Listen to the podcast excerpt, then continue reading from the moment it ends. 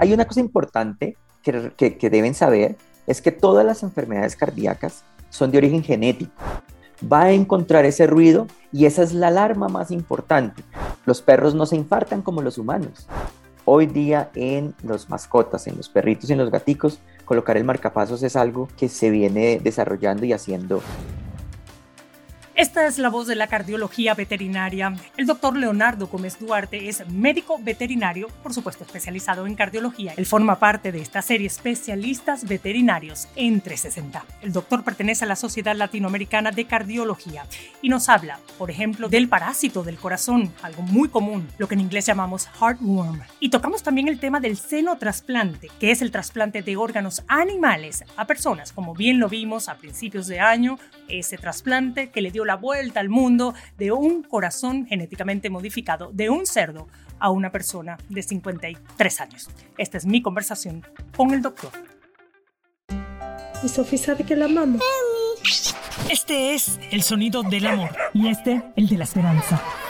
Bienvenidos a Xiomara en 360, el podcast. Soy Xiomara González Correa, periodista de la televisión nacional en Estados Unidos. Mi enfoque, contar y reportar historias de carácter social. Mi vida profesional se la dedico a los animales y a los niños.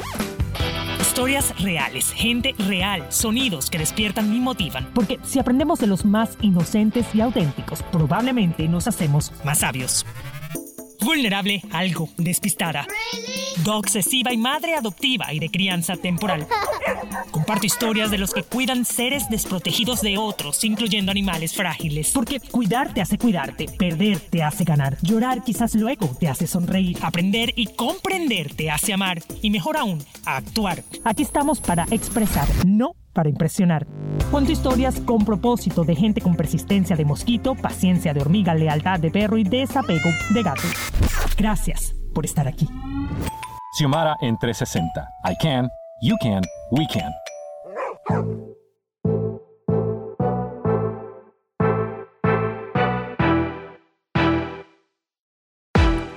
Llegamos al cuarto episodio de esta serie Especialistas Veterinarios en 360 y en este momento espero que no me dé un infarto hablando contigo por toda la información que me puedas dar un infarto y ya verán por qué. Obviamente estamos hablando ahora qué tema le toca, cardiología veterinaria, eh, porque son muchos los animales, de hecho perros, gatos y lo extiendo también al mundo en general, ¿no? Este de la, la fauna que necesitan eh, supervisión, que necesitan tratamiento, que necesitan incluso tratamientos preventivos, que es muy importante. Y esta vez estoy viajando a Colombia, Bogotá, Colombia, en donde se conecta, bueno, ahí se está conectando conmigo, hola doctor, el doctor Leonardo Gómez. Y pues nada, me encanta que estés acá con nosotros compartiendo sobre todo sobre esta especialidad que es tan, tan importante y que pues muchas personas tienen muchas ganas de adentrarse un poco más para entender sobre todo lo que decía, ¿no? Que es la parte preventiva. Él tiene 17 años ejerciendo como cardiólogo veterinario en Colombia pero 21 años como médico veterinario y ha viajado gran parte del mundo, pues adquiriendo, digamos, más conocimiento, eh, particularmente en Argentina, que es uno de los países como, digamos, más puntuales cuando de cardiología veterinaria y especialidad se refiere, si hablamos de Latinoamérica. Eh, Leonardo, una vez más, gracias por estar aquí. Gracias a ti, Xiomara, eh, a toda tu audiencia eh, muy alegre de compartir contigo y poder contar todas las experiencias desde mis años de eh, práctica profesional y también de experiencia, como lo dijiste, en varios países compartiendo con otros colegas que realizan esta misma especialidad que es la cardiología. De hecho, eh, comienzo diciéndote algo, me doy cuenta que también imparten webinars, que dan conferencias, etcétera, para capacitar a muchas personas interesadas en esta rama de la, de la veterinaria. Sí, el, mundo de la cardiología y el mundo de la especialidad eh, veterinaria en Latinoamérica se ha movido mucho y después de dos años de estar eh, guardados y obligados a quedarnos quietos en casa, eh, los webinars, las charlas virtuales, las diplomados virtuales, eh, hasta las especializaciones virtuales se activaron muchísimo. Eh, me imagino que tu clínica atiendes perros y gatos, también te habrá tocado en algún momento porque sé que padecen mucho de condiciones, eh, pues problemas del corazón que son los hurones. Muchas personas hoy en día pues tienen lo que llaman mascotas alternativas en sus casas. ¿Has tenido la experiencia también de revisar este tipo de animales o incluso animales exóticos, animales de zoológico? No se ha popularizado tanto como ocurre en Estados Unidos. Algunos mini pig que también se volvió una mascota no tradicional, pero que ha entrado en las familias. Atiendo principalmente a perros y a gatos y en algunos casos con colegas que trabajan con fauna silvestre, pues piden el apoyo para realizar procedimientos eh, que normalmente son dirigidos por ellos. Nosotros vamos a prestar nuestro apoyo para hacer ecocardiografías, algunos electrocardiogramas, tomar presiones arteriales. Quiero entender esto. La razón principal por la cual los dueños de mascotas o los acompañantes llevan a sus perros y a sus gatos a tu clínica. Y también quiero saber si el común denominador, sientes tú, por tu experiencia, los lleva a tiempo. Mira, la forma como llegan a una consulta especializada es a través de un médico general. Y esa es la forma correcta de hacerlo. Eh, el médico general detecta alguna sintomatología que lo lleva a pensar que el problema es de origen cardíaco. El principal signo es el soplo, es un sonido diferente que se escucha a través del fonendoscopio y eso solamente lo puede hacer alguien que conozca ese ruido diferente. Entonces, la aproximación siempre va a ser eh, por el médico general que ha hecho una consulta inicial y él toma la decisión de hacer la remisión. Sí, lo que llamamos el médico primario, ¿no? Por supuesto. Siempre es muy importante que sea un médico general que revise y diagnostique y remita. Eso hace que sea mucho más direccionado el tratamiento, mejor aprovechados los recursos. Eso es, siempre la forma como se debe hacer. Mira, hasta donde yo sé, los problemas pueden ser o congénitos, por ejemplo, que son los problemas al nacer, ¿no? Y esto sucede mucho y le pasó eh, pues al perro de un buen amigo mío que fue el que terminó llegando a tu clínica y recomendándome hablar contigo. Y también pueden ser, por supuesto, los problemas adquiridos, ¿no? Yo creo que sería más fácil determinar uno adquirido eh, porque me imagino que habrá cambios, ¿no? Eh, pues este, que serían como más, como que podemos detectarlos más fácilmente. No sé si un adquirido o uno que sea este congénito puede marcar una diferencia con respecto a esa bandera roja que nosotros podemos, pues por lo menos, observar. Las enfermedades, hay una cosa importante que, que, que deben saber, es que todas las enfermedades cardíacas son de origen genético. Eso es muy importante porque eso, por ejemplo, nos caracteriza algunas razas particulares a las cuales hay que prestarles cierta atención mayor. Algunas se desarrollan durante la gestación, fueron las que tú llamaste congénitas. Entonces, durante el proceso de desarrollo, el embrión no forma bien su corazón y eso lleva a que tengan algunas anomalías que en ese periodo, vuelvo y, y te planteo, la forma más fácil de saberlo es con un ruido anormal del corazón. Y esa es la alarma más importante. Y a veces es increíble que estos pacientes no presenten ninguna sintomatología. Entonces, la alarma siempre está con un buen examen clínico del médico general. Luego están los que te contaba y lo que tú llamaste adquirido, pero realmente se llaman enfermedades genéticas tardías. Y son enfermedades que llegan después de cierta edad, cinco años en algunas razas grandes, siete años en algunas razas pequeñas, y la vuelve a aparecer ese indicador que es el sonido diferente, que es el soplo. Ese indicador está diciendo, ojo, el corazón está fallando, hay que ponerle atención. Sonidos raros y bueno, también algún cambio, me imagino, de comportamiento, ¿no? Que, que esa enfermedad como que haya... Cansancio, no quieren moverse muy bien. Exacto y la, esa poca tolerancia al ejercicio que lo vemos mucho, ¿no? Y es como que ahora, ahora me provoca preguntarte esto. Eh, ¿Qué tantas diferencias podrías tú observar entre estas, digamos, estos padecimientos entre los humanos y los animales? O sea, ¿qué tipo de diferencias hay? Porque me pregunto, ya llevándolo a un extremo, por ejemplo, de cirugía, ¿no?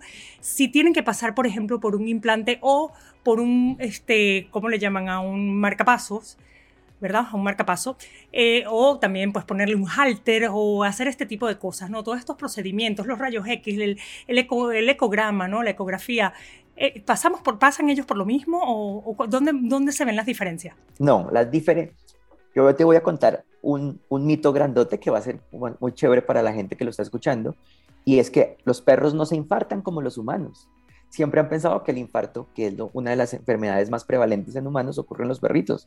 Y resulta que no, ellos no se, a ellos no se les muere un pedacito del corazón como ocurre en los humanos. El susto, el miedo, los fuertes ruidos pueden afectar el, el corazón de los perritos, no porque tengan una afección, sino porque el mismo cuerpo reacciona inadecuadamente ante ese estrés tan fuerte que pueden presentar.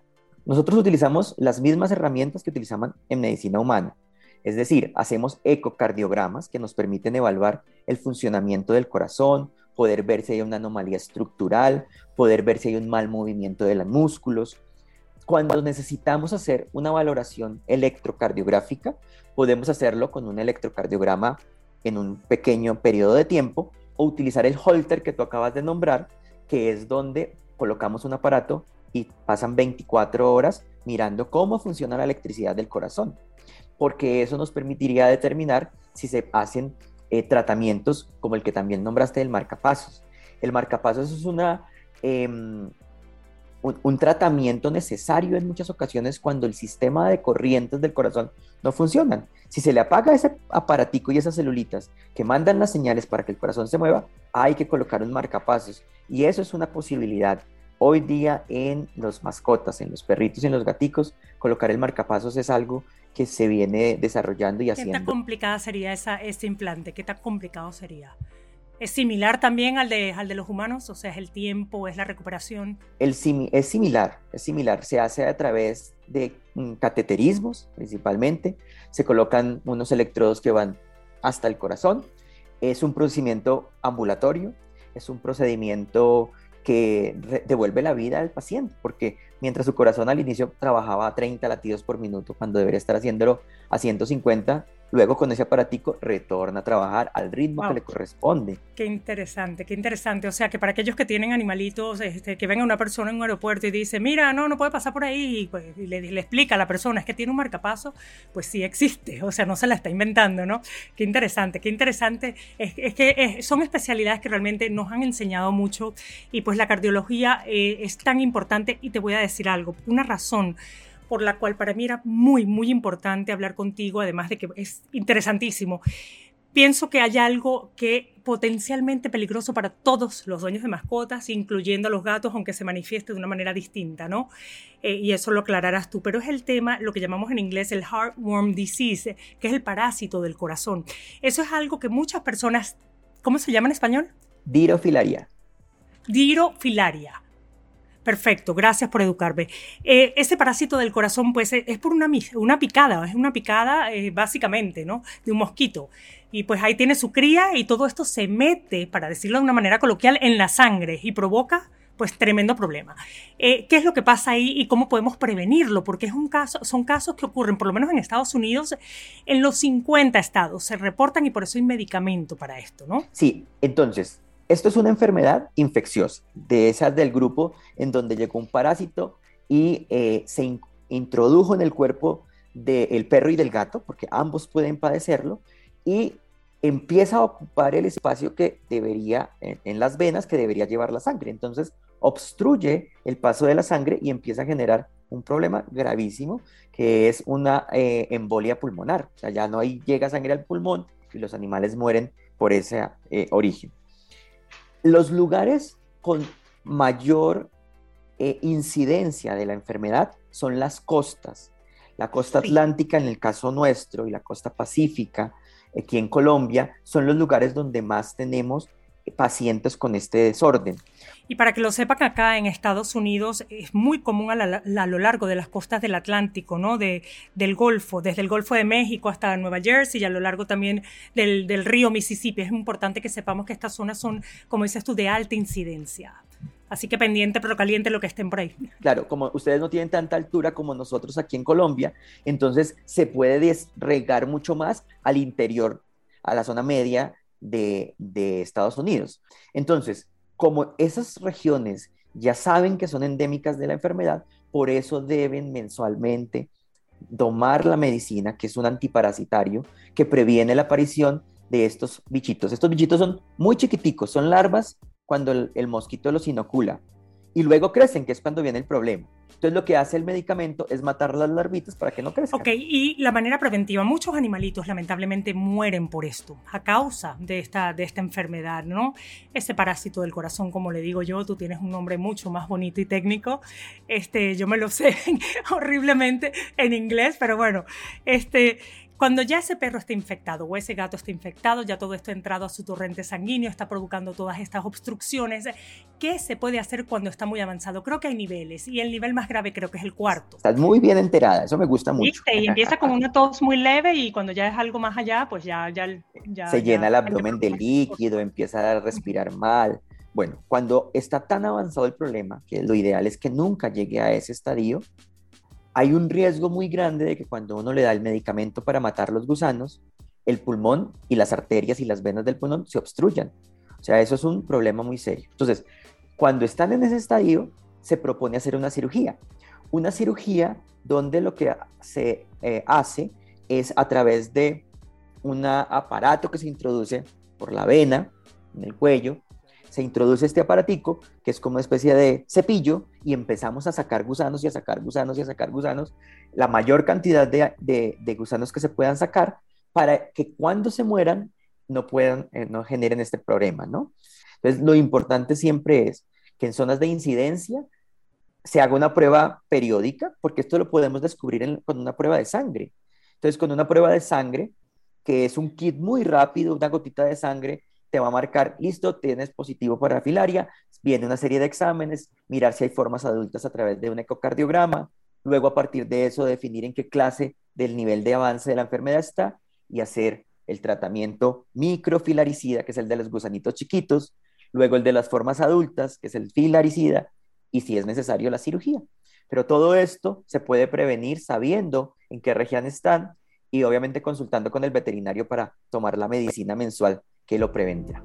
Antes de irme, es importante que tengan claro que esto, como bien lo dijo el doctor, esto puede ocasionar una enfermedad pulmonar y también puede pues, generar insuficiencia cardíaca, puede dañar otro órgano, incluso en muchos casos llega a la muerte del animalito si no se trata o si no se previene, que sería mucho mejor, ¿cierto? Regreso enseguida con el doctor Leonardo o Leo eh, Gómez, él es cardiólogo veterinario, ejerce en Colombia, tiene su propia clínica por allá que la compartiré aquí en este podcast desde cualquier plataforma de audio que la estén escuchando. Y al regresar a Xiomara en 360, le voy a preguntar algo muy importante. El trasplante de órganos, ¿cómo ocurrió con el corazón del cerdo? Cuál es su opinión al respecto y cuáles son los avances con respecto a la tecnología que pueda llevarnos a los dueños mascotas a recurrir a, digamos, a técnicas para que traten a nuestros animales mucho menos invasivas y, por supuesto, no crueles. Regresamos en un ladrido. Por sexto año consecutivo, el Centro de Adopción y Protección de Mascotas es un refugio que no sacrifica animales gracias a los numerosos programas para salvar vidas de Animal Services de Miami-Dade y a tu ayuda. Animal Services de Miami-Dade ofrece una variedad de servicios a las mascotas de nuestra comunidad y a sus dueños, a la vez que busca hogares para las mascotas del refugio. Si estás buscando un amigo peludo para tu familia, adopta una mascota del refugio y salva vidas.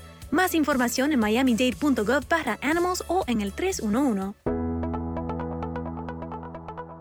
Y aquí estamos de regreso con Xiomara en 360 con el doctor Leonardo Gómez Duarte, médico veterinario, especialista por supuesto en cardiología. Y cabe resaltar en este caso que en Estados Unidos, ¿verdad?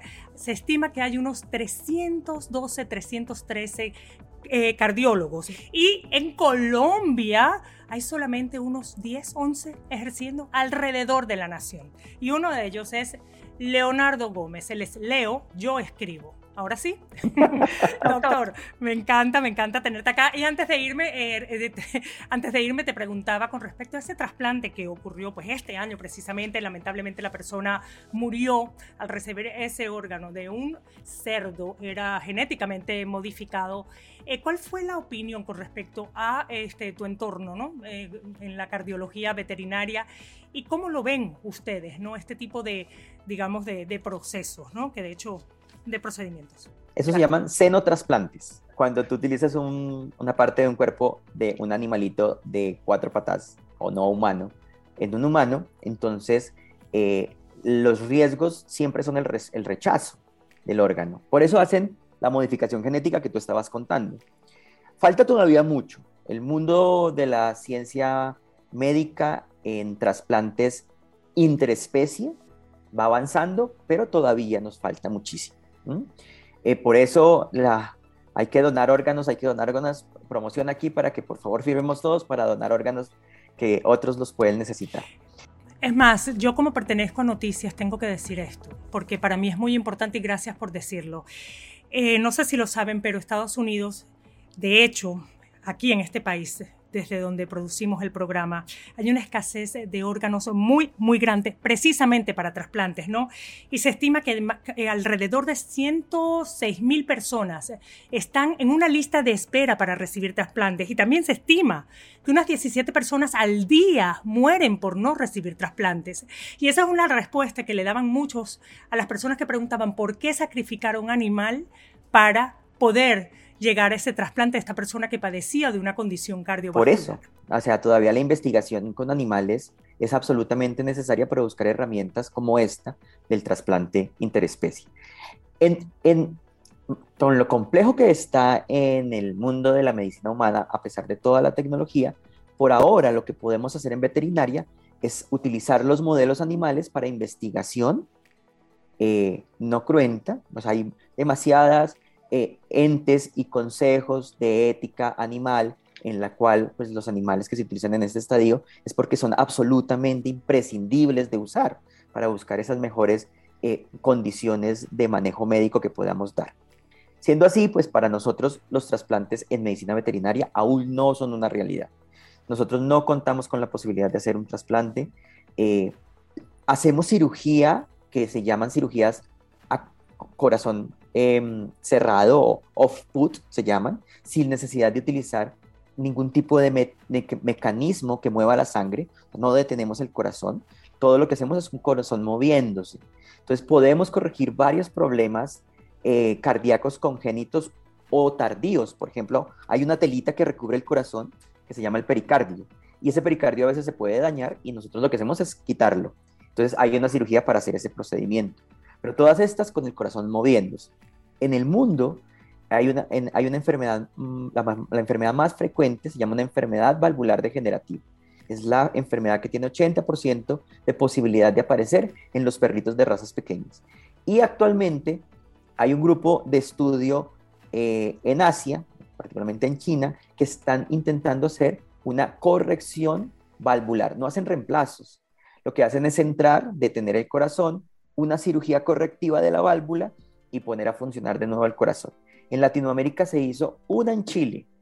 Todo el equipo de este médico se transportó a Chile, a Chile, a Santiago, hicieron una cirugía con un buen resultado, pero todavía es costosa, de altos costos, muy costosa. Em, implica una tecnología bastante avanzada que no se tiene en algunos lugares, en la mayoría de los lugares de Latinoamérica. Entonces el doctor viene con todo su equipo para operar y es todavía en fases de investigación. Entonces todavía esas, esos reemplazos y esas cirugías de corazón detenido en veterinaria son, eh, no son accesibles aún para nosotros. Estoy conversando con el doctor Leonardo Gómez Duarte, médico veterinario especialista en cardiología y eh, tiene su clínica, por supuesto, en Bogotá, Colombia, uno de los 10 especialistas en el país dedicado al tema de la cardiología en animales, específicamente en animales domésticos, perros, gatos. Él tiene su clínica, unidad de cardiología veterinaria. Esto es en Colombia. Regresando, eh, doctor, porque sí me, me da mucha curiosidad este tema, lo que es el seno trasplante, ¿verdad? Que es ese trasplante de órganos, ¿verdad? De animales a seres humanos. Y una de las cosas que siempre están alertando las autoridades de sanidad, o sea, sanitarias, es que sabemos que muchas enfermedades infecciosas, ¿verdad?, han tenido su origen precisamente en animales. Entonces siempre el miedo es el riesgo a contraer alguna enfermedad y que esa enfermedad se convierta luego en un riesgo potencial para la población también humana, ¿verdad? Eh, entonces, eso es un gran problema porque no hay directrices, no hay como una vigilancia rigurosa. Eh, no necesariamente en Estados Unidos, que muchas personas todavía sí lo cuestionan, no todo es perfecto, como sabemos, pero hay países en donde sabemos que no tienen la lupa muy bien puesta las autoridades y cuando la tienen es por razones pues ya sabemos, de corrupción, etcétera, que para qué nombrarlo. Entonces, es importante entender esto hasta qué punto realmente se están controlando estos temas de trasplantes, porque ahí pueden ocurrir muchas cosas, ¿no? Este, pues la matanza muy cruel de animales, yo que abogo por ese tema de que se hagan las cosas de una manera por lo menos ética, con protocolos, si lo van a hacer, pues por lo menos que sepan lo que están haciendo, porque perder una vida en un ensayo, pues tampoco, digo, en el ensayo de matarlo y saber que lo hicieron mal, ¿sabes? Este, entonces, para mí eso es importante. ¿Qué, tan, ¿Qué tanta importancia le dan ustedes como comunidad veterinaria a este tema de hacer las cosas, por supuesto, con ética, pero también con ese protocolo de no dañar tanto al animal, ¿no? Y de hacerlo pues con precaución y, nada, tener una lupa más poderosa. Claro, mira, eh, toda, toda porque el lugar donde se realizan este tipo de investigaciones son las universidades. En toda Latinoamérica es el lugar donde vamos a encontrar el uso de animales para, como modelos de investigación eh, para las ciencias médicas. Todas las universidades de Latinoamérica cuentan con unos comités de ética. Entonces, cuando tú estás haciendo el proyecto, debes pasar unos protocolos, decir por qué debes utilizar animales vivos, por qué no utilizar un, proceso experimental de laboratorio con células, por ejemplo, y eh, de esta manera se garantiza la seguridad de los animales. No solamente la de las participantes de la investigación, sino principalmente la de los animales. Eh, en nuestro entorno, creo que pasan dos cosas. Ah, lo digo porque pertenezco a la Sociedad Latinoamericana de Cardiología. Allá somos 60 miembros de, desde Centroamérica hasta la puntita de la Patagonia. Y nos reunimos mucho a dialogar cómo va el proceso de investigación, cómo están las cosas. Y creo que hay una yo percibo que aquí hay un amor por los animales que trasciende la necesidad de hacer investigaciones utilizándolos. Es decir, si vamos a hacer una investigación es porque realmente vamos a lograr un beneficio mayor para la población que simplemente el hecho de publicar un paper y decir, hey, tengo un, un papelito que dice, qué buena investigación. A su clínica llegan los perros y gatos por una razón en particular más que otra? Por una enfermedad en particular más que otra. Claro que sí. Y ahí, es una, ahí sí puede ser una alarma bien importante para contarles. Les decía que la más común se llama enfermedad valvular degenerativa. Básicamente es un problema de una valvulita dentro del corazón que deja de funcionar bien, deja de funcionar porque su mismo cuerpo le manda una información inadecuada, se daña y ese paciente puede entrar en una falla cardíaca y esa falla cardíaca lo lleva a morir. Entonces, hay razas, por ejemplo, el Cavalier King Charles Spaniel, que es una raza con más predisposición para esta enfermedad, y todas las razas pequeñas, Schnauzer, Shih Tzu, Pinscher, Chihuahuas, em, los perros criollos que tienen estas mezclas de razas pequeñas, los poodle, tienen una mayor predisposición y esos son los que yo más veo. Entonces, sobre los Después de los siete años empiezan a aparecer este sonido raro que es el soplo y ellos llegan allá para saber en qué etapa de la enfermedad están. Eso es muy importante porque en, e, sabiendo en qué etapa de la enfermedad están, sabemos si necesitan ya medicina o solamente vigilancia o ya tenemos que prepararnos para decir, este muchacho puede morir, tenemos que estar atentos a más señales de alarma para poder empezar terapias tempranas. Entonces es muy importante esta raza pequeñas porque es muy común la enfermedad, muy, muy común.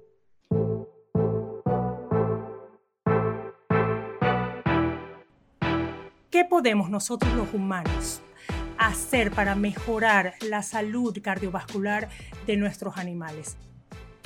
¿Un marcapaso humano se puede colocar en el animal? En el... Es, igualito. Oh, Genial, ya, ya sé para decirle a mi papá que lleva tres. La misma máquina. De hecho, yo tengo mm, donaciones de marcapasos de personas que dicen, mi abuelito lo tenía, mire, este quería que se lo dieran y tengo por ahí unos marcapasos que podemos utilizar.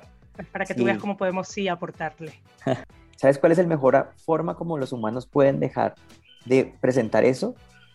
Dejar de cruzar razas, hacer razas nuevas, trabajar con la genética, Mira, no te imaginas, aquí en Colombia ha empezado a aparecer mucho los bullies, que son las mezclas de los, los pitbull con, con, con, no sé con qué.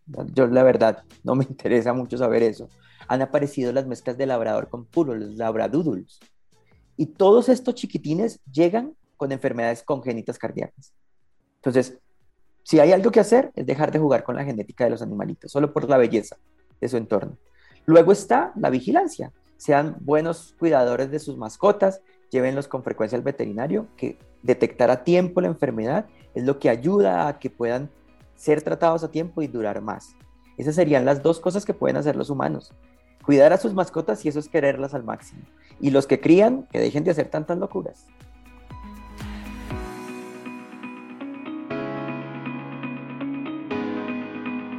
Muchísimas gracias, doctor, por, por, por este tiempo. No, de nuevo, Xiomara, muchas gracias a ti por la invitación. Xiomara en 360 es una producción de Xiomara 360 y Actualidad Media Group. Más información en xiomara360.com. Tus comentarios y reviews en esta y la mayoría de las plataformas de audio disponibles me ayudarán a crecer y a llevar mejor el mensaje a quienes quieran escucharlo desde el corazón.